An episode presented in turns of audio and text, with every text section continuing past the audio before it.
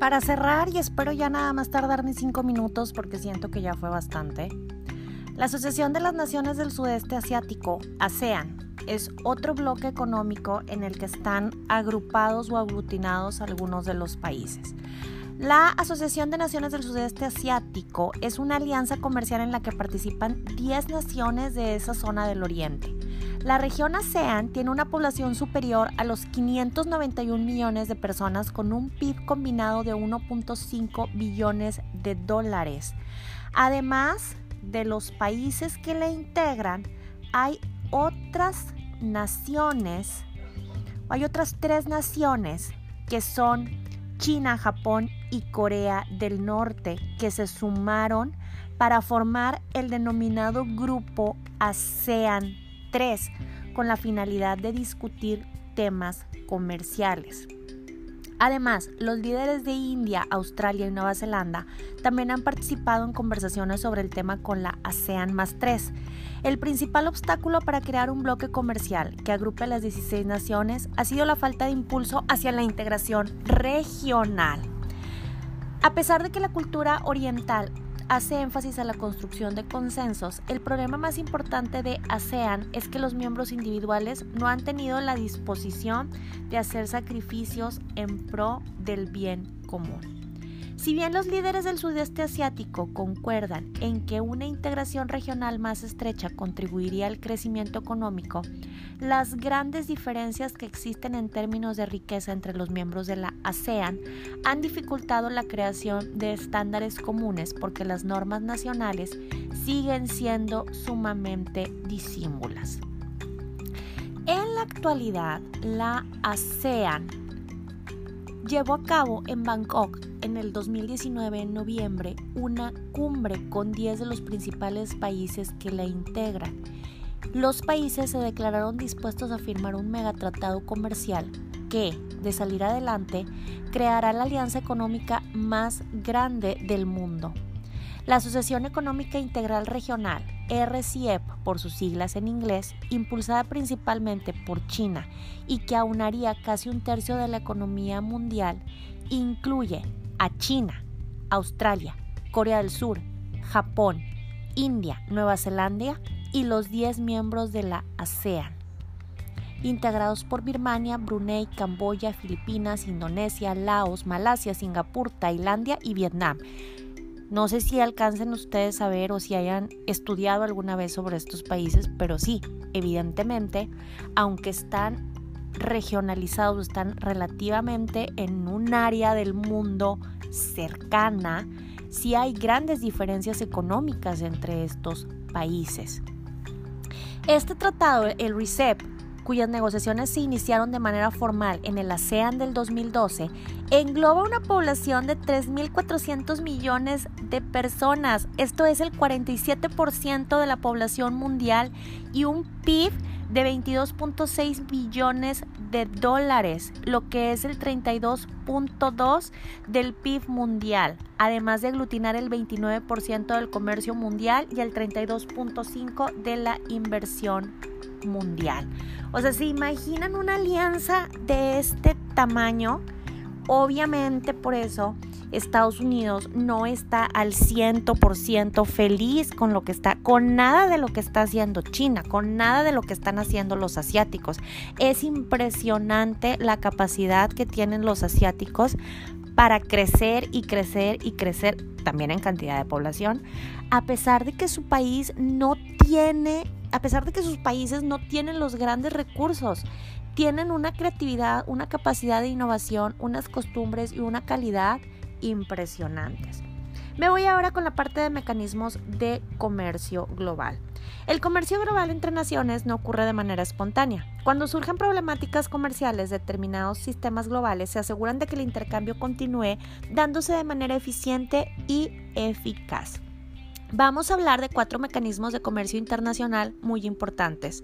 La Organización Mundial del Comercio, el Fondo Monetario Internacional, el Banco Mundial y la OSDE. Organización Mundial del Comercio. Es la única organización internacional que se ocupa de las normas que rigen el comercio entre los países. Existe desde 1995, tiene sede en Ginebra, Suiza, y sus idiomas oficiales son el inglés, el, francés y el español. Eh, la OMC no forma parte del sistema de las Naciones Unidas y tampoco de los organismos Bretton Woods como el Banco Mundial o el Fondo Monetario Internacional. Y hoy en día agrupa 164 miembros formales y 20 naciones en calidad de observadores. Luego me voy a explicarles el Fondo Monetario Internacional y el grupo del Banco Mundial. El FMI o Fondo Monetario Internacional es una organización integrada por 188 países que promueve la cooperación monetaria internacional y ofrece a los países miembros asesoría política, créditos temporales y asistencia técnica para establecer y mantener su estabilidad financiera y fortalecer sus economías. Cuando hay turbulencias financieras, el Fondo Monetario Internacional brinda consejos a países y gobiernos para ayudarles a superar sus dificultades. El Grupo del Banco Mundial es una agrupación de cinco instituciones asociadas, todas ellas propiedades de sus países miembros, que ofrecen asistencia vital en materia financiera y técnica a los países tercermundistas como el nuestro. Por último, me voy con la Organización para la Cooperación y el Desarrollo Económico, que es la OSDE. Se constituyó desde 1947 para la reconstrucción de Europa después de la Segunda Guerra Mundial. Ese fue su objetivo principal. Hoy en día la OSDE es un organismo internacional con sede en París, cuya misión es el crecimiento económico sustentable y al mismo tiempo mantener la estabilidad financiera para fomentar el desarrollo de la economía mundial. Además, la OSDE se encarga de hacer mediciones de parámetros muy particulares en los países.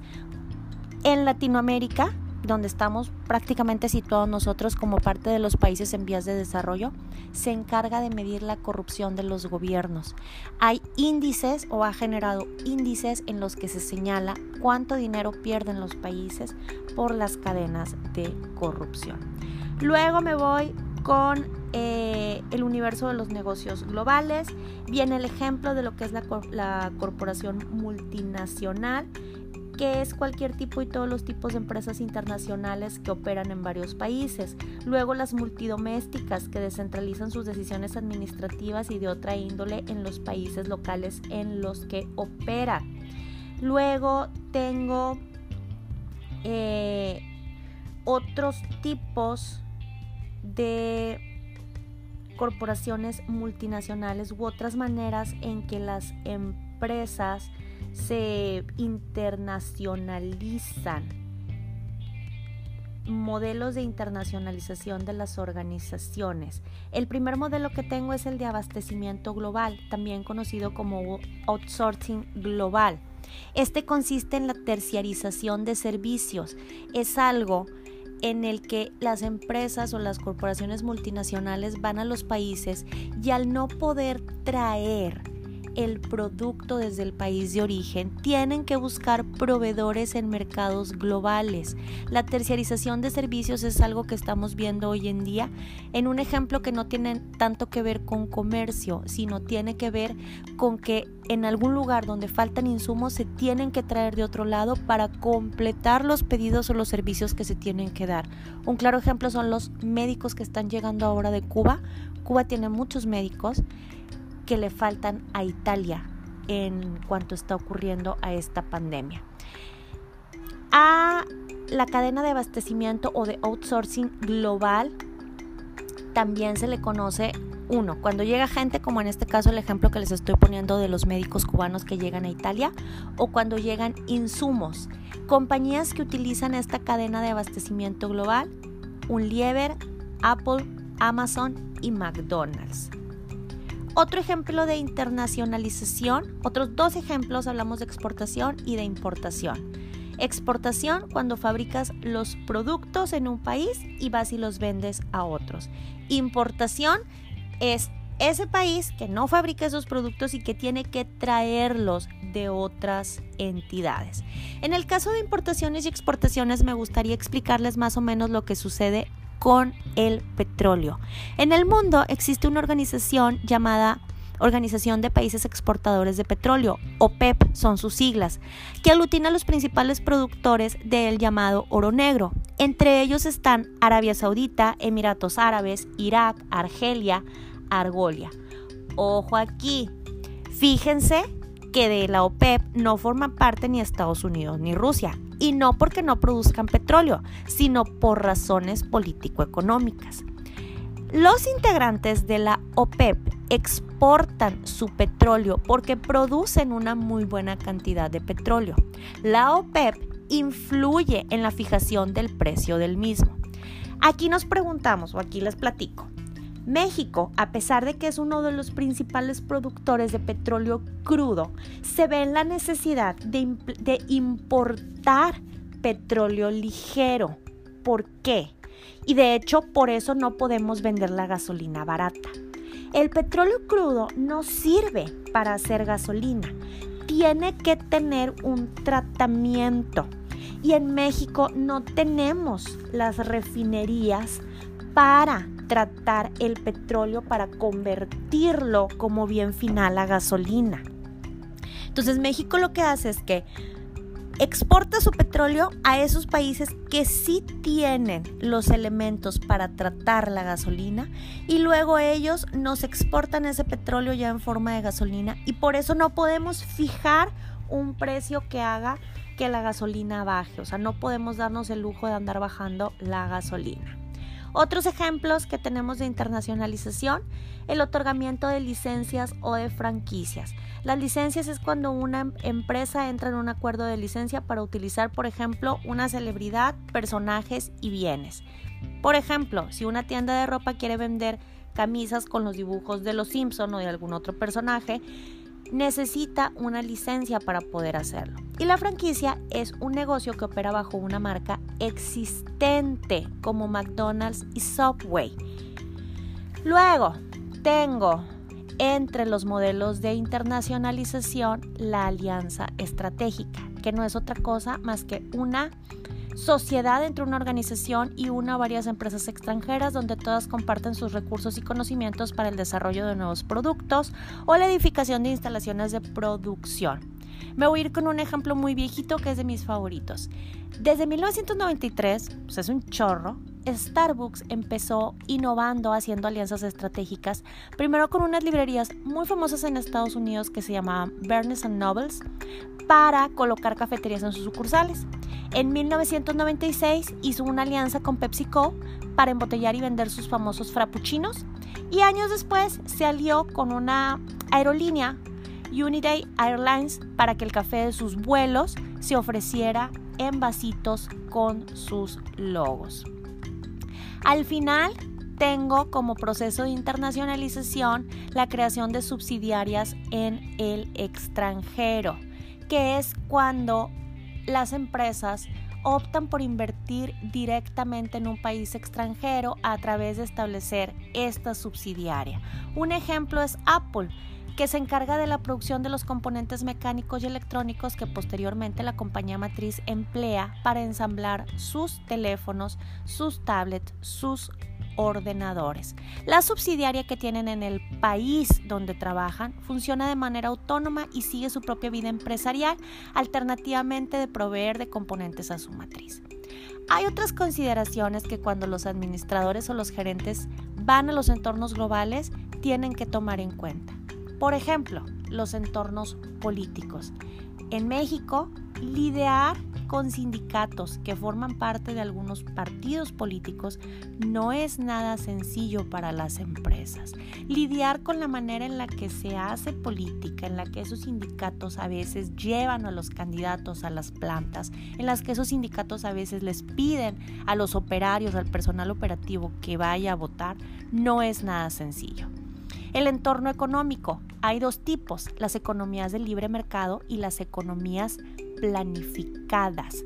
Las de libre mercado tienen que ver con aquellas en las que son los empresarios los que fijan la política económica y las planificadas son aquellas donde es el gobierno el que fija la política económica.